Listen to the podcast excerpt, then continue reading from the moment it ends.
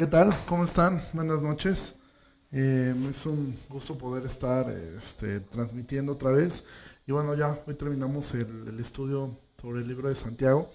Y de verdad, bueno, por lo menos este, para mí fue de muchísima, de muchísima bendición eh, todo, este, todo este estudio y todo lo que estuvimos haciendo durante estas, durante estas eh, semanas.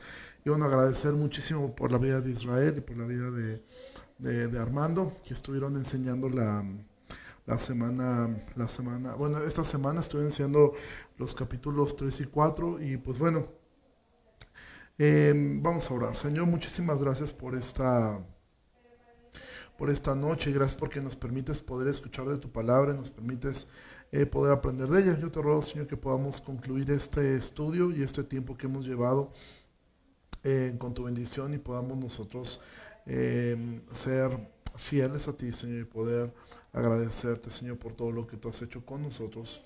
Padre, gracias por este tiempo que hemos podido tener, gracias por la vida de mis hermanos que han estado siguiendo todo este tiempo estas transmisiones. Yo te ruego que seas con ellos y que nos ayudes a poder tener una fe práctica, una fe viva, Señor, que ese es el, mensaje de, de, esta carta. Entonces, muchas gracias por ellos y por cada uno de los que verá o escuchará más adelante este estudio, Señor. Que sea de edificación, en el nombre de Jesús. Amén. Bueno, eh, como hemos estado viendo y estudiando a lo largo de, de varias de varias semanas. Eh, el libro de Santiago, la finalidad que tiene es mostrarnos lo que es una fe práctica, lo que es una fe viva, lo que es una fe eh, que se puede, que se puede hacer ver. Por ahí eh, Isra posteó algo en su, en su Facebook que tiene razón, en el cual pues podemos mirar que realmente nuestros actos eh, reflejan mucho nuestra fe y no importa a veces que tú creas que está bien o que no te importa lo que los demás piensen, es importante porque nuestra fe debe ser algo vivo, debe ser algo que pueda reflejar a otros y pueda dar testimonio de lo que nosotros creemos y lo que nosotros somos. Y bueno, Santiago va a terminar en el capítulo 5 eh, con una serie de exhortos y terminamos este libro eh, teniendo en mente lo que hemos dicho desde un inicio. Este libro fue escrito por un hermano eh, de Jesús, que fue su hermano de sangre, y, y nos muestra que la fe es una fe viva, es una fe que debe estar acompañada por obras, no porque las obras nos salven, no porque las obras puedan salvarnos, sino porque las obras dan una evidencia de esa fe en Cristo. ¿sí? Eh, pero en el final de Santiago él va a hacer patente algo. El anhelo de, del regreso de Jesús, el anhelo de que Jesús regrese, el anhelo de que Él venga nuevamente eh, por su iglesia. Y es algo que todos nosotros como creyentes deberíamos anhelar, deberíamos esperar, deberíamos estar... Eh, al pendiente de, que esto, de que esto ocurra. Entonces Santiago va a terminar con una serie de exhortos a su audiencia, animando a mirar y enfocarnos en la eternidad, a dejar de pensar solamente en la temporalidad de la vida, por lo que él acaba de decir, la vida es como neblina y la vida va, va a terminar pronto. Y cuando vemos las cosas que ocurren en nuestro mundo, estamos cada vez más conscientes que la vida puede terminar en cualquier momento, puede, puede acabarse hoy mismo, puede terminarse en cualquier instante. Entonces, vamos ahí eh, eh, a Santiago capítulo 5 y miramos los primeros versículos que dice así. Y Santiago capítulo 5, versículo 1, vamos ahora ricos, lloren y aúllen por las miserias que les vendrán. Sus riquezas están podridas y sus ropas están comidas de polilla. Su oro y plata están enmohecidos y su moho testificará contra ustedes y devorará del todo sus carnes como fuego. Han acumulado tesoros para los días postreros. Ahora, esto es algo como recurrente, estos textos. De hecho, eh, este texto de, de, Santiago 5 es algo de lo cual yo no tengo memoria de algún día haber escuchado alguna predicación sobre esto. Seguramente las hay, pero yo nunca lo he escuchado. Porque no son textos a veces fáciles de entender y no son textos a veces fáciles de predicar y menos si la iglesia lo que está buscando es precisamente gente rica que esté en la iglesia, eh, pues no sería como que el mejor texto para, para, predicar. Sin embargo, este texto tampoco es un ataque a los ricos meramente por ser ricos. Como hemos dicho anteriormente, Santiago no es una carta eh, donde él esté a, abonando, abogando por la por, la justicia social, ni está en contra de los ricos pensando que los ricos son malos por ser ricos y los pobres son buenos por ser pobres. No, no es lo que, no es lo que Santiago está diciendo. Sin embargo, estos textos eh, sí es un exhorto directo hacia los ricos y está hablando de ricos económicamente. Ahora recuerda, un rico pues es algo muy relativo, muy sui generis. Eh, dependiendo con quién te compares, tú podrías pensar que eres rico, no lo eres. Sin embargo, Santiago está hablando aquí de cualquier persona que tiende a acumular. Y vamos a mirar estos textos, los podemos comprender mejor si tú miras cómo terminó el capítulo 4. Recuerda, la Biblia no fue escrita con capítulos ni con versículos, sino eran cartas que eran leídas de principio a fin. Mira cómo termina eh, el, capítulo 4, termina de esta forma. Dice así, eso, 4, 16 y 17 termina. Pero ahora se jactan en sus soberbias. Toda jactancia semejante, semejante es mala, y al que sabe hacer lo bueno no lo hace, le es pecado. Vamos ahora ricos, lloren y aúllen por las miserias que les vendrán.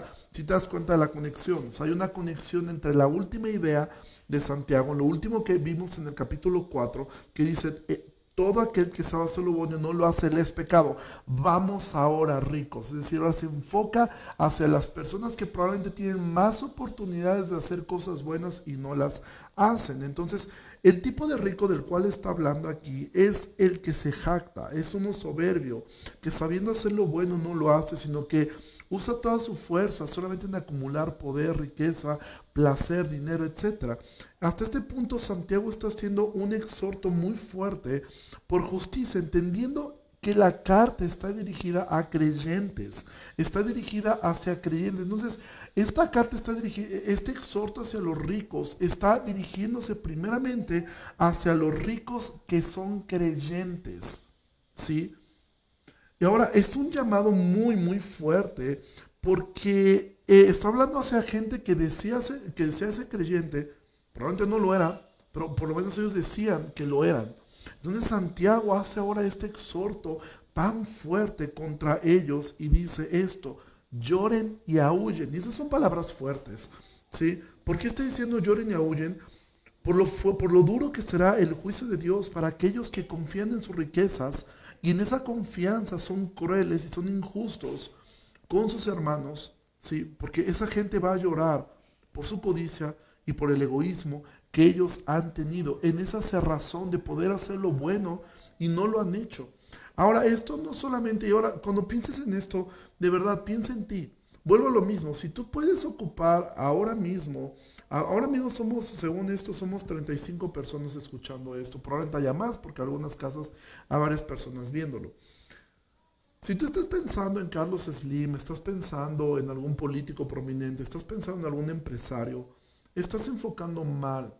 Piensa en ti. Si tú tienes la oportunidad de estar escuchando esto en la comodidad de tu hogar, tienes internet, tienes un smartphone para poder hacer esto, Créeme, tú estás dentro de lo que probablemente sea rico para muchísima gente que no tiene esa oportunidad, que no tiene internet, que no tiene forma de, poder conectarse, que no tiene un, esto. Entonces, no pienses en sí, mira los ricos, qué malos son. Bueno, enfoca los cañones hacia ti.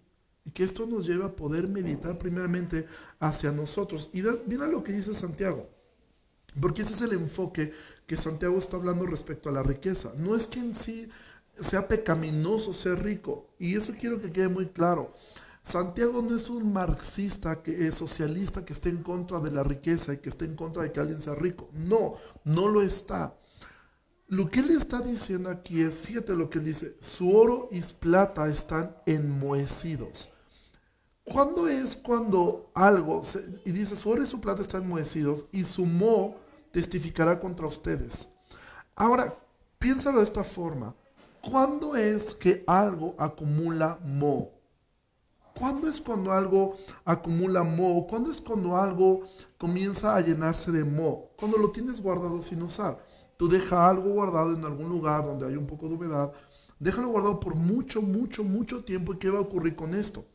Va a empezar a enmohecerse. Entonces, Santiago no está diciendo que sea pecado ser rico. Santiago lo que está diciendo es que es pecado acumular las cosas.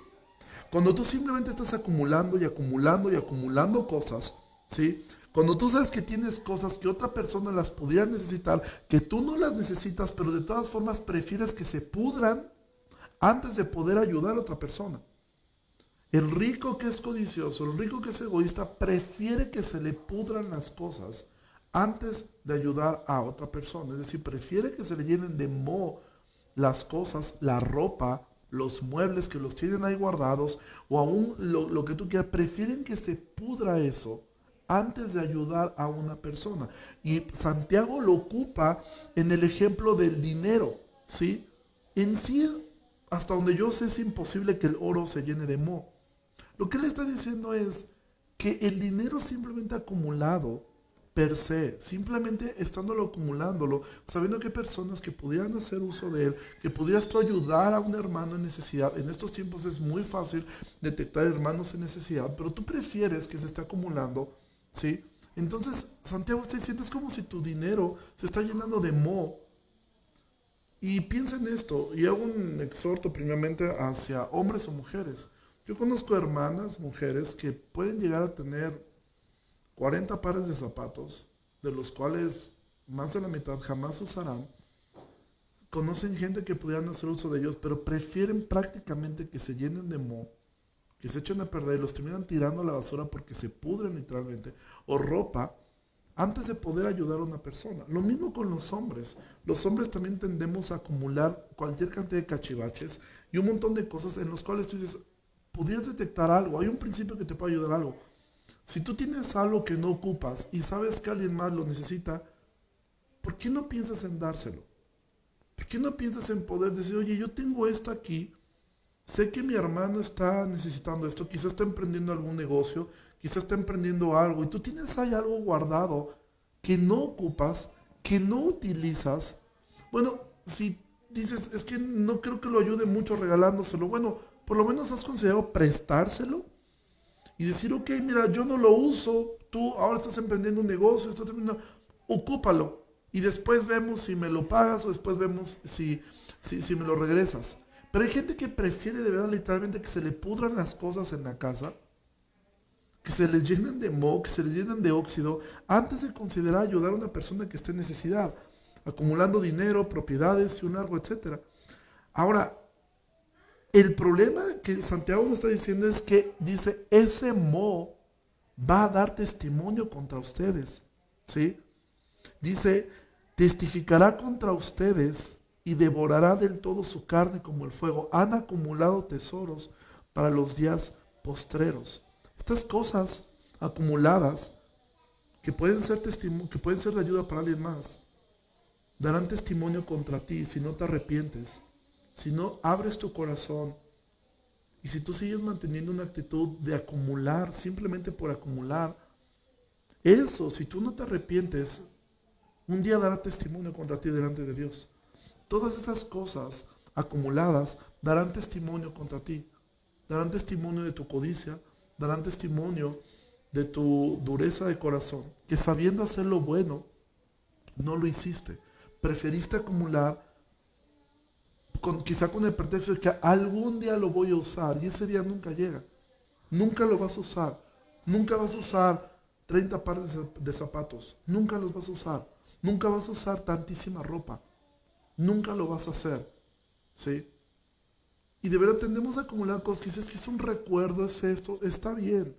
Pero yo conozco eh, personas de verdad, y esto poner un ejemplo muy práctico algunas mujeres que eh, guardan ese vestido de novia y prefieren que se vuelva amarillo e inservible antes de poder decir, ok, puedo ofrecerlo, puedo quizás decir a alguna hermana si lo necesita, eh, si puede ser de bendición para ella, ¿sí? Eh, pensar, bueno, a lo mejor no quiero usar algo, algo así, pero la actitud de tu corazón refleja mucho. Estoy poniendo ejemplos vagos, pero podríamos poner cualquier cantidad de ejemplos sobre esto. Ahora mismo hay personas que pudiendo ayudar a otros hermanos en la fe, con todo esto de la pandemia, con todo esto, cierran su corazón y siguen exigiendo las mismas cosas. Amados, Dios nos dio las cosas para ser mayordomos de, lo que tenemos, ¿sí? No para cerrar el corazón. Si tú tienes algo que no usas y sabes que alguien más lo necesita, dáselo.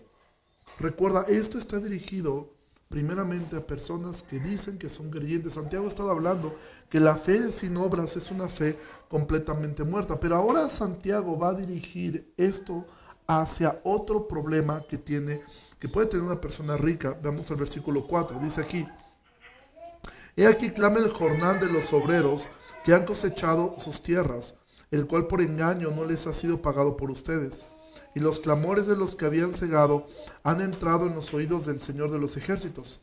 Han vivido en deleite sobre la tierra y sido disolutos. Han engordado sus corazones como en el día de matanza. Han condenado y dado muerte al justo, y él no les hace resistencia. Santiago primeramente ha condenado la acumulación de bienes, ¿sí? Pero ahora está haciendo una condena hacia la acumulación de bienes a costa de otros. o sea, si ya es malo acumular las cosas bien habidas, imagínate la condenación que hay sobre una persona que logra acumular cosas maltratando a otros, no pagando a tiempo, no haciendo lo que debe hacer, ¿sí? Acumular bienes a costillas de otras personas, quienes cierran el corazón a ayudar a sus hermanos y acumulan riquezas a costa de otros. Es decir, mucha gente se vuelve rica porque paga terriblemente mal, porque no paga a sus empleados, porque no hace lo que tiene que hacer. Y, Santiago dice, ustedes simplemente están siendo alimentados como un animal que va a ser llevado al matadero un día. Un día tú y yo estaremos delante del Señor. Y si tú se acumulaste cosas y cerraste tu corazón a ayudar a otros, créeme, eso es malo. Pero si tú lo hiciste a costilla de otros y construiste las cosas sobre el dolor, sobre el maltratar a otras personas, sobre el robarles a otras personas, ¿sí? porque no pagar lo justo es robar. ¿sí? Si tú eres empresario, evades eh, eh, eh, el dar lo que la ley marca, tú estás robándole a un empleado. ¿sí? Y eso es un pecado. y Santiago dice, eso un día va a dar testimonio contra ti si no te arrepientes. Santiago no está hablando aquí de perder la salvación. Santiago está hablando aquí de que eso puede dar evidencia de que no eres salvo. ¿Cómo la das si no te arrepientes?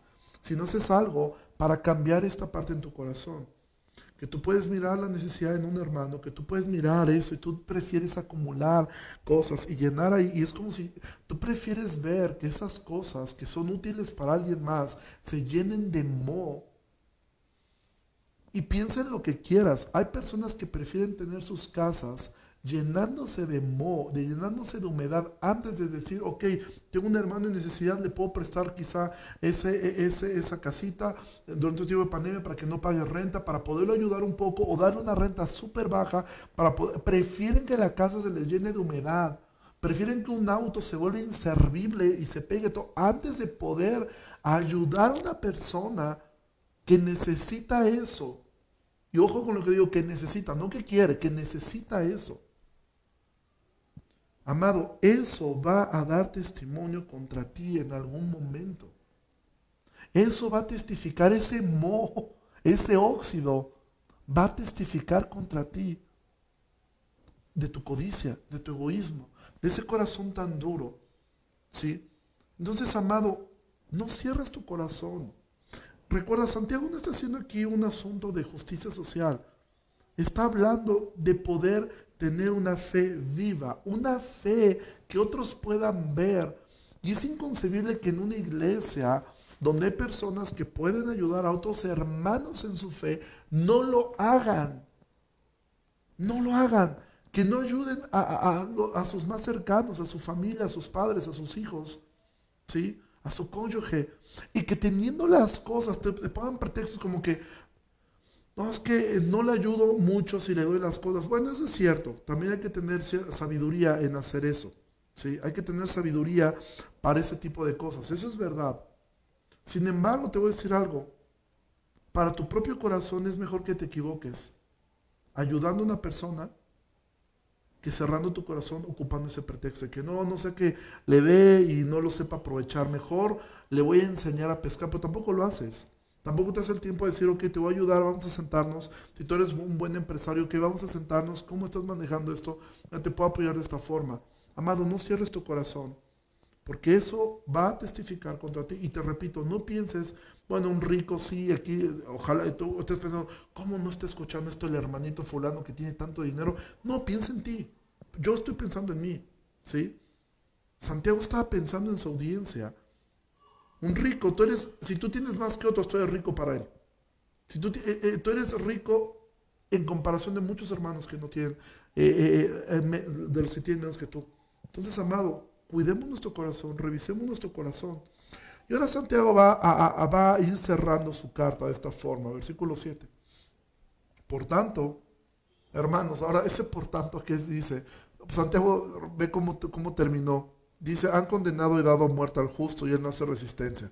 Está hablando, al final el creyente no se va a, defender contra otro creyente de la injusticia. Ah, Corintios 6 dice, no, no se demanden entre ustedes. ¿sí? Y por eso dice, por tanto hermanos, ahora se está dirigiendo a las víctimas de esta gente. Por tanto hermanos, tengan paciencia hasta la venida del Señor. Miren cómo el labrador espera el precioso fruto de la tierra, guardando con paciencia hasta que reciba la lluvia temprana de la tardía.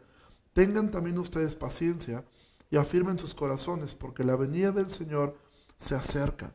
Entonces Santiago comenzó su carta, tú recordarás cómo comenzó la carta de Santiago. Santiago comenzó diciendo, bienaventurados cuando se en diversas pruebas, porque el fruto, porque la, la, prueba produce paciencia. Así comenzó su carta y así está terminando su carta.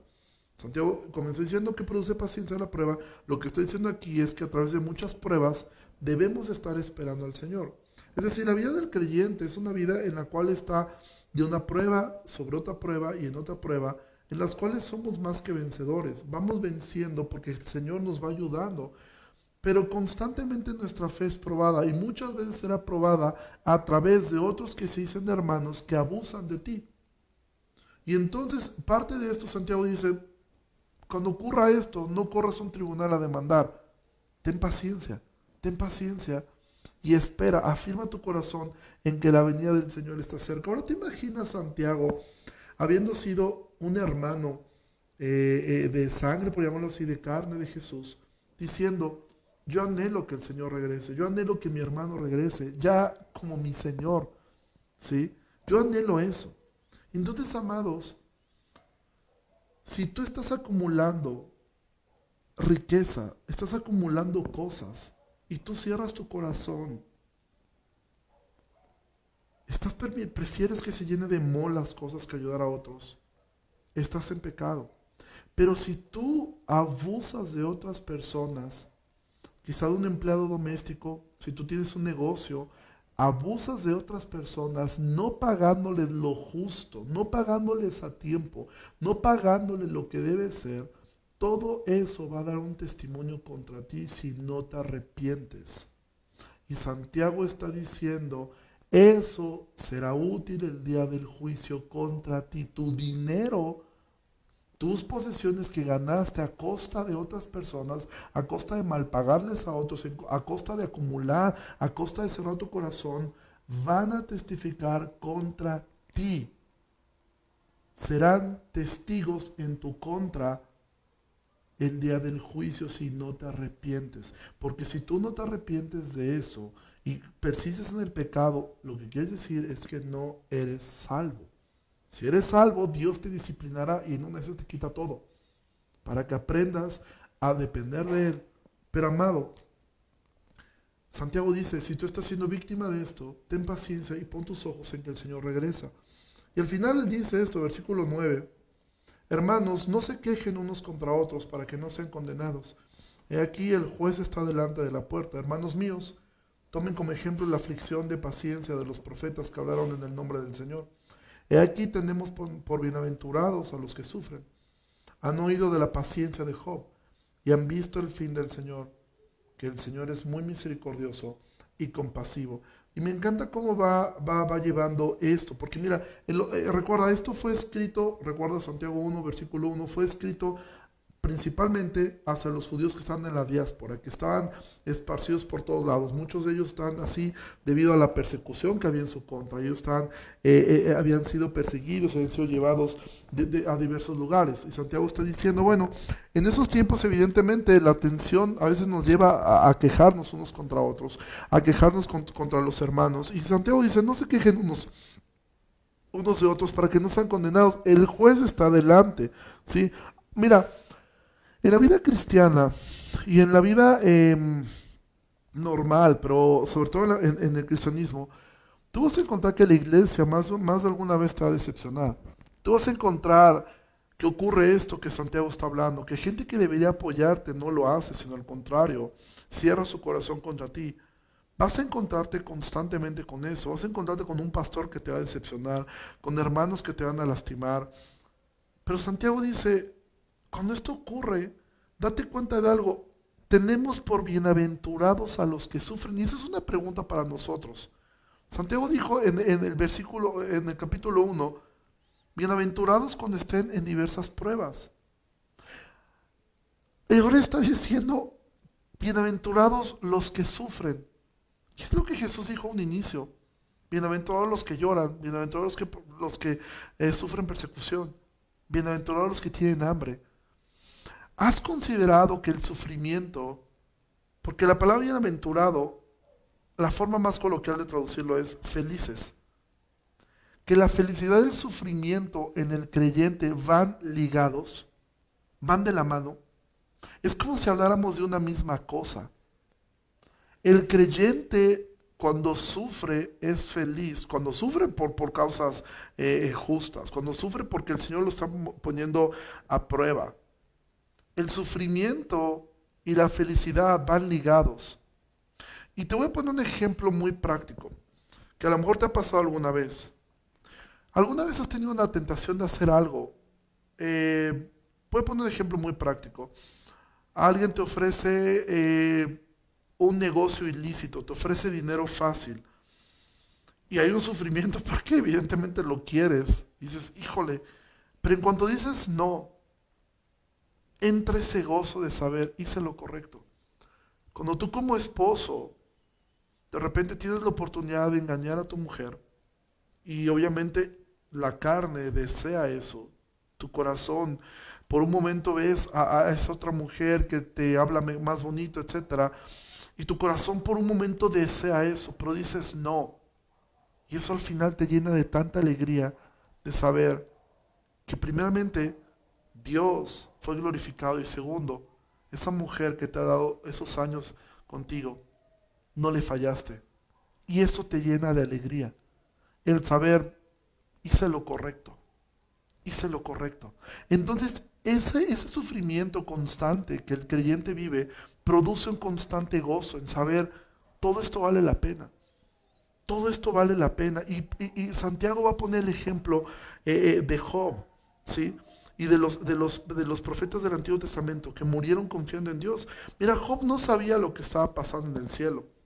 Job nunca supo que en el cielo, mientras él estaba abajo, preocupado de que sus hijos quizá habían pecado y buscando ofrecer sacrificios, porque él dice, quizá pecaron, quizá hablaron de más, y ofreciendo sacrificios a Dios, en el cielo estaba habiendo una conversación entre Satanás y Dios, donde pareciera que Dios le dice a Satanás, ok, haz lo que quieras con él, solamente guarda su vida.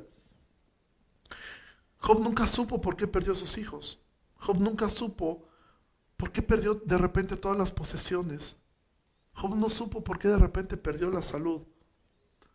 Pero hay algo que Job sí sabía. Algo que nunca dejó de saber. Y era esto. Yo sé que mi redentor vive. Y eso era suficiente para Job. Job no supo por qué Dios permitía muchas cosas.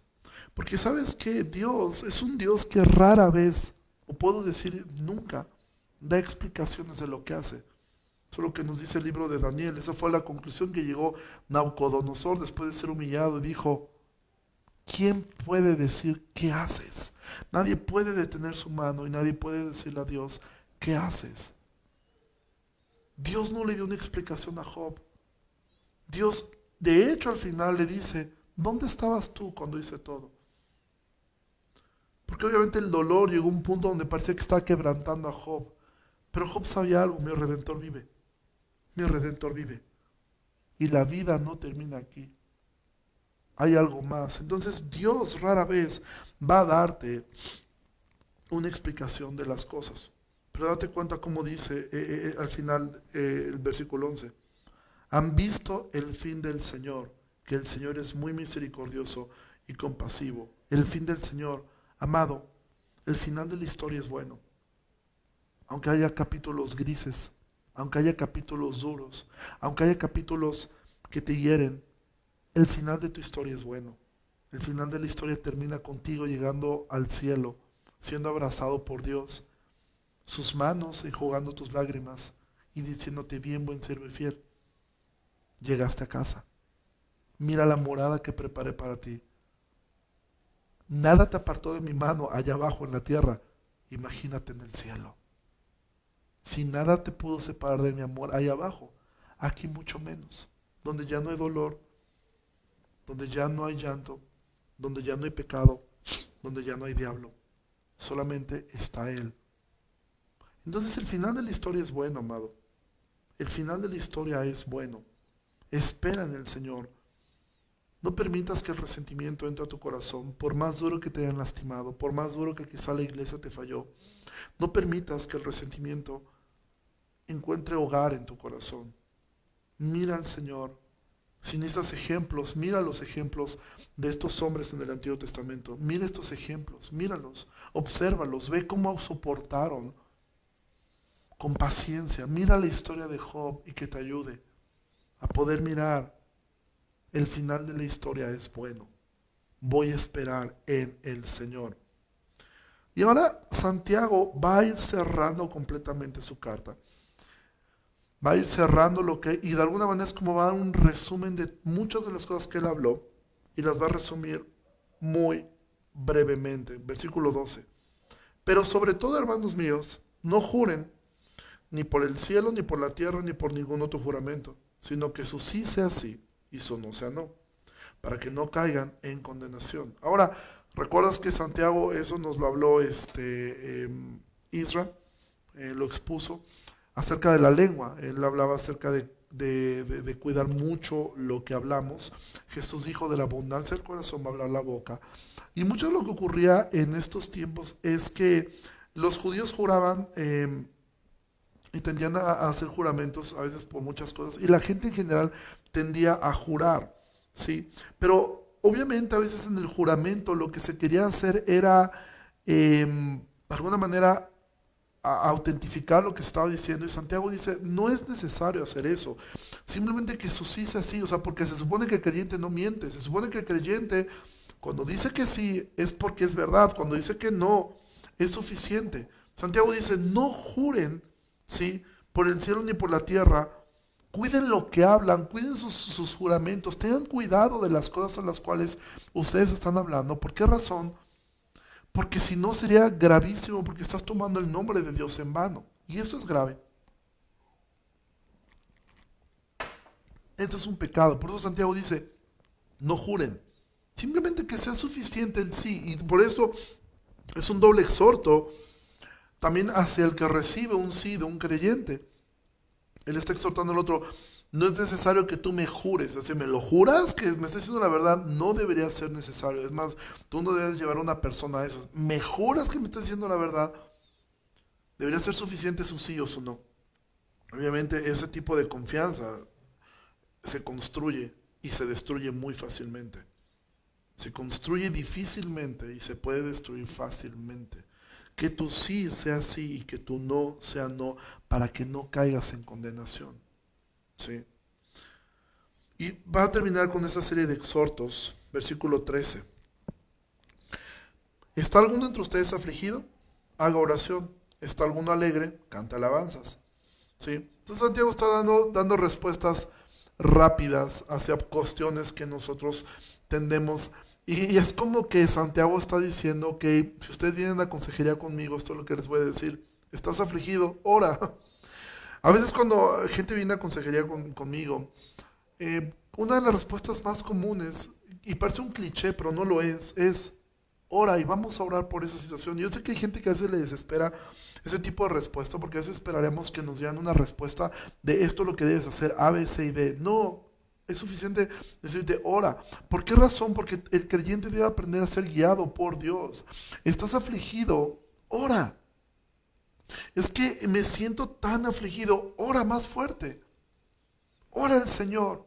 Nada te va a sacar del problema más que esta comunión con, Dios. Mira, tú recordarás la historia de cuando eh, Pablo predica en Atenas. Este, yo cuando estaba predicando el libro de los Hechos, creo que es de las historias que más me ha impactado a mí, o que más me ha, me ha, me ha ministrado del libro de los Hechos, y es ver a Pablo triste y ver a Pablo con miedo.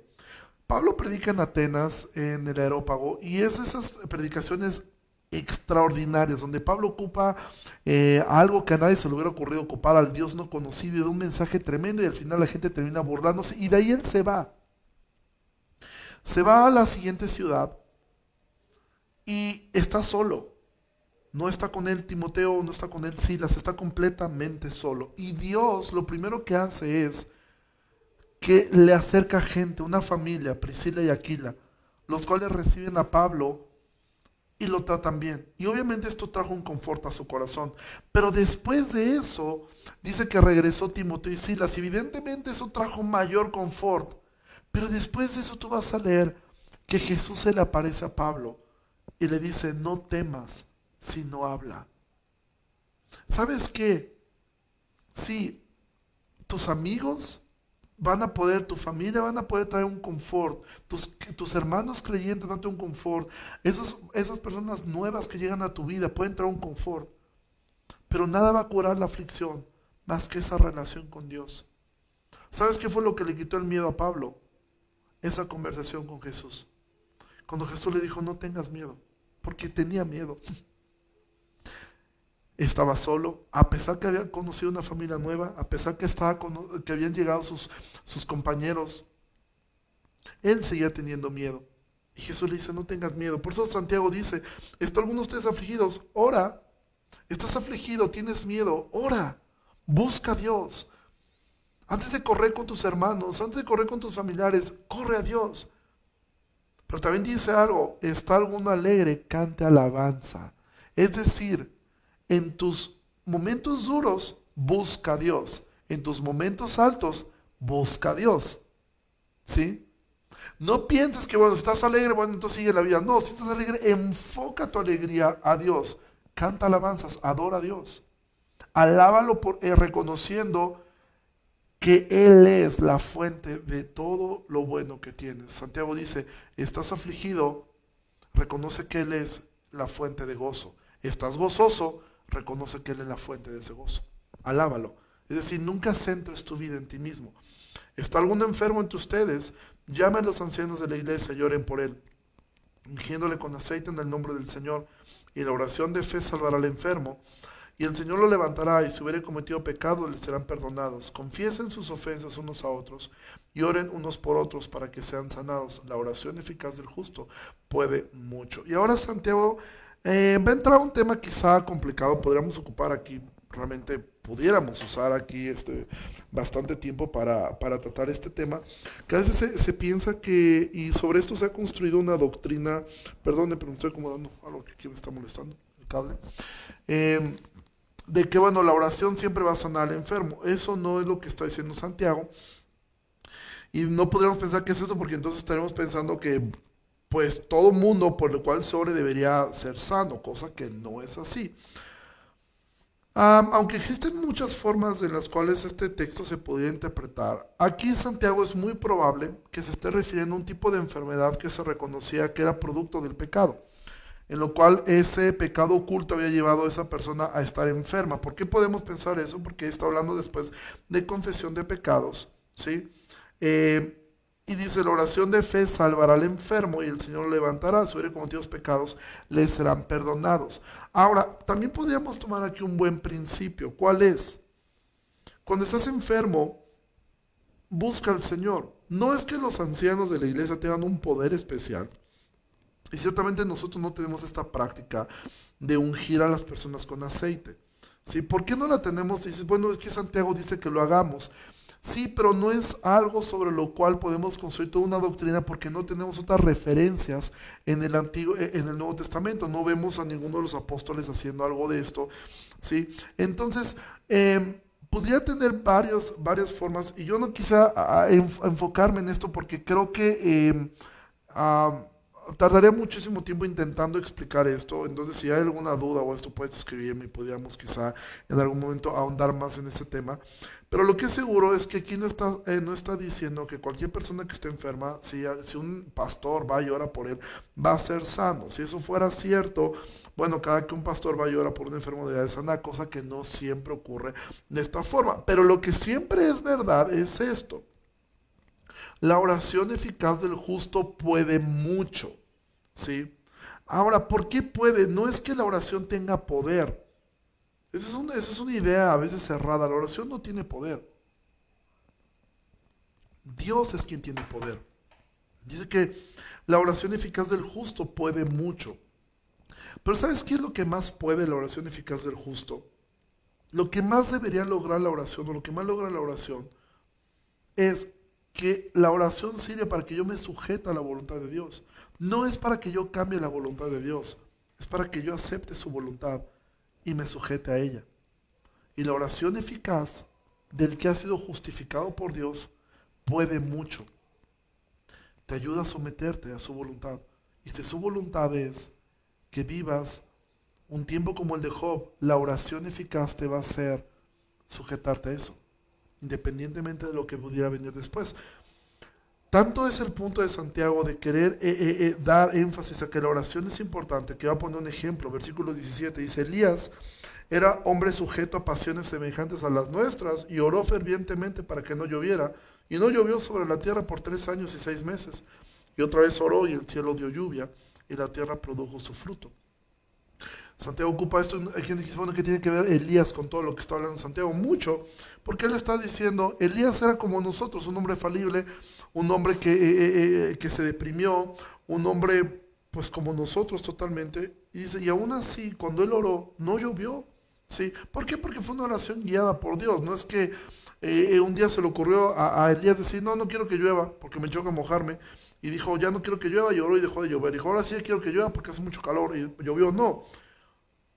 Ellos no se dirigían a placer. Tú te puedes parar ahorita y orar porque llueva y si no la voluntad de Dios no va a llover. Y si, es que ahora sí quiero que llueva, la oración no es como tu regadera para que tú ores y se abre la regadera y llueve y ya no, ya no quiero que llueva, ahora le cierro la regadera y deja de llover. No, lo que estoy diciendo es la oración eficaz del justo del justificado, del que tiene una comunión con Dios, puede mucho. Obra y tu oración sirve muchas veces para que tú te unas a ese plan de Dios y puedas caminar sobre él. Y bueno, entonces ahora Santiago va a concluir su carta. Y quizá el cierre de su carta parece un poco ambiguo, como que no tiene aparentemente mucha coherencia con, con lo que ha venido hablando. Sin embargo, es, bueno, para mí es uno de los finales más emotivos, más pastorales, más amorosos de, las cartas que tenemos en el Nuevo Testamento. Santiago termina diciendo, hermanos, de la misma forma como comenzó su carta, dirigiéndose a, sus hermanos, a, sus, a los que han sido comprados y redimidos. Hermanos, si alguno de ustedes se ha extraviado de la verdad, y alguno le hace volver, sepa que el que haga volver al pecador del error de su camino, salvará de muerte un alma y cubrirá multitud de pecados. Es una forma tan pastoral de terminar la carta. Una forma tan pastoral de decir, ya les he hablado acerca de lo que es una fe viva. Ahora, por favor, si ustedes están viendo que hay hermanos que no están viviendo así, vayan por ellos. Vayan por ellos. Háganlos volver a la verdad. Sáquenlos del error. Y a veces esto para muchas personas es ofensivo. Mira, el día de ayer yo hice un post en Facebook donde de una forma irónica eh, a una imagen de Cash Luna, que yo estoy convencido que es un falso maestro, no puedo asegurar si es creyente o no, eh, pero sí puedo asegurar que lo que enseña es contrario a lo que la palabra de Dios habla. Y rara vez hago publicaciones de esas. Sin embargo, es increíble la cantidad de defensores que puede tener una persona así. Y lo primero, una de las constantes que te dicen es, no juzgues, no murmures, no hables, es que mira, tú déjalo en paz. Y a veces pienso, Ah, no, no han mirado cómo Juan Bautista le hablaba a, la gente desde la generación de víboras.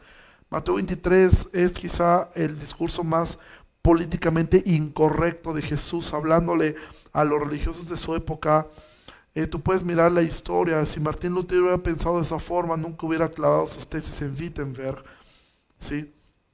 Estamos en una generación donde todo les ofende, donde eh, todo es, tenemos la, la piel demasiado delgada. Pero intentar sacar a una persona del error es amor.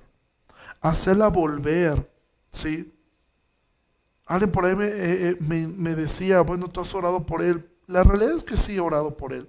No puedo decir que es un motivo de oración diario, pero sí lo he llegado a hacer, porque en algún momento yo fui una persona que admiro mucho a, este, a este señor. Y si yo tuviera la oportunidad de poder hablarle, lo haría.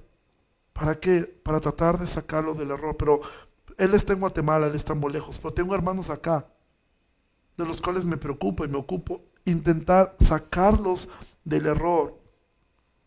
Y estos versículos, Santiago ha, dicho cómo es que los ancianos y la asamblea son usados para la restauración de los hermanos. ¿sí? Elías fue usado para la restauración temporal de Israel. ¿sí? Y ahora nosotros somos exhortados a tener este ministerio también, a poder mirar, ¿sí? Que también hay hermanos creyentes que se van, de repente se van extraviando, se van alejando de la verdad, ¿sí? Entonces esto debería ser un asunto de oración, de también mirar que hay mucha gente dentro del mismo pueblo evangélico que necesita escuchar el Evangelio, que necesita escucharlo, ¿sí? Que podemos y debemos mirar que mucho del trabajo actualmente de nosotros está en hablarles el Evangelio a los que dicen creer el Evangelio, que probablemente no han creído porque nunca les ha sido explicado el Evangelio, porque han crecido en iglesias donde todo está centrado en ser sano, en, en ser buenas personas, pero no en realmente conocer a Dios y hacerlo rey. ¿Sí? Evangelizar a los perdidos y no olvidar que hay ovejas de Cristo que se han extraviado y se han ido del redil. Y así es como Santiago termina esta carta, diciendo, vean y amen a los que se han extraviado. Véanlos y ámenlos. Y muchas veces el amor va a ser confrontarlos y hacerles ver, hermano, esto que estás haciendo no refleja el Evangelio, no refleja la cruz. Tú necesitas arrepentirte. Pero antes de hacer eso, y que probablemente te van a juzgar y te dicen, es que tú eres un juicioso, eres un duro, eres una persona que no tiene amor. Realmente se, se necesita tanto amor para quererte meter de forma voluntaria a una conversación incómoda donde le vas a decir a otra persona, tú necesitas arrepentirte, porque estás haciendo mal estás tomando malas decisiones. Porque el qué haces importa, pero el cómo lo haces también importa. Y es necesario que nosotros podamos empatar la fe con las obras y darnos cuenta que la fe y las obras deben ir de la mano. El qué hago y el cómo lo hago es importante. Es importante mis obras, es importante. Tú dices, bueno, yo lo hago, Dios sabe que lo hago de un, con un corazón limpio. Sí, y eso está bien, pero si tus obras reflejan todo lo contrario, tú debes estar dispuesto a escuchar a tus hermanos, decir, ok, yo necesito arrepentirme. Y necesito hacer las cosas. Entonces Santiago ha terminado esto de alguna forma, llevándose la conciencia, ¿sí? Como si tuviéramos unas preguntas, ¿estás acumulando tesoros en la tierra? Que fue lo que su hermano dijo, no acumulen tesoros aquí, porque todo eso se pudre, ¿sí?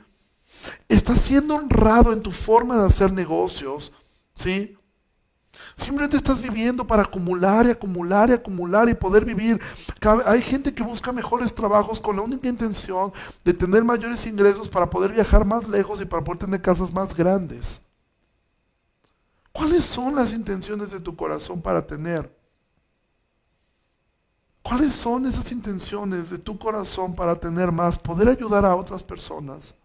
Poder ser un canal de bendición. ¿Sí? Cuando ves a un hermano que cae, ¿sí? ¿Qué haces? Cuando pecas contra una persona, ¿estás dispuesto a ir a pedir perdón? ocupas esas palabras, perdóname, o pones el condicionante, si te ofendí, te pido perdón. Mira, pedir perdón de esa forma habla tanto del corazón duro que a veces tenemos. Porque en entrada ponemos un condicionante. Sí, es decir, el que, que tiene la piel muy sensible eres tú. Entonces, si te ofendí, porque eres tan, tan sensible, porque eres tan débil, porque eres tan, tan, bueno, si te ofendí, perdóname. Es una forma de decir, o sea, probablemente estás mal tú también. Entonces, bueno, bueno, si te ofendí, perdón. No, cuando pidas perdón a alguien, ve y humíllate y di, perdóname, porque hice esto, hice esto, hice esto, perdóname. Pedimos perdón, ¿sí? Cuando tú te enfermas, ¿a quién es el primero que contactas? ¿Al médico o al Señor? Corres con el Señor. Ahora no está mal ir con el doctor, debes ir. Pero primero corre con tu Señor. Primero ve a Él en oración. Señor, sáname si es tu voluntad y si no, ayúdame a ser paciente con esta enfermedad. Dame sabiduría, dame la fuerza para poder hacer lo que tengo que hacer.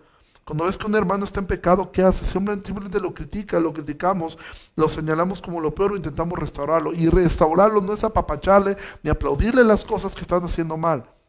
Restaurarle es poder tener una llamada y por lo menos preguntar, oye, ¿qué estás haciendo? Creo que esto no está reflejando a Cristo, ¿sí? Creo que no estás haciendo lo correcto. Creo que estás haciendo mal en la forma, creo que estás haciendo mal en tus decisiones, creo que estás haciendo mal en esto y poder tener el corazón para hacerlo. Y así termina esta, esta, esta epístola que es sumamente práctica, es breve, ¿sí? Con esto que hemos aprendido a lo largo de estas semanas, que la fe es puesta a prueba todo el tiempo. Es probada por las tentaciones, es probada porque Dios a veces lo permite. ¿sí? Y que si tú dices tener fe, bueno, tu fe va a ser puesta a prueba. Va a ser puesta a prueba en cómo usas tu lengua, en cómo usas tu vida, en cómo usas tus recursos, en cómo usas todo. ¿sí? La fe evita el pecado, la fe evita eh, eh, eh, lo que la fe evita el acumular, la fe evita eso, la fe soporta las pruebas, la fe a pesar de cuando está siendo oprimido, a pesar que está siendo rechazado, está siendo lastimado, la fe produce paciencia en nosotros, ¿sí? La fe se muestra en amor y compasión hacia aquellos quienes se han apartado de la verdad. Y esto es lo que Santiago nos exhorta. Esto es lo que Santiago nos hace ver. Tengamos una fe viva, una fe real, una fe práctica, una fe que no es cambiante, sino una fe que puede mirar. Cristo es suficiente. Cristo es más hermoso. Y una fe que es viva. Tu fe y mi fe están siendo probadas con las cosas que tenemos, con las cosas que hacemos. ¿Cuál es el veredicto que un juez daría acerca de tu fe y de mi fe? ¿Cuál sería? ¿Qué diría alguien que pusiera a prueba tu fe? ¿Es una fe viva o es una fe muerta? Vamos a orar. Señor, te doy muchas gracias por esta noche. Gracias por la vida de mis hermanos que han tomado el tiempo para poder mirar esas transmisiones a lo largo de estas semanas. Padre, yo te ruego que les bendigas, que les guardes y que nos ayudes, Señor, a poder tener una fe viva.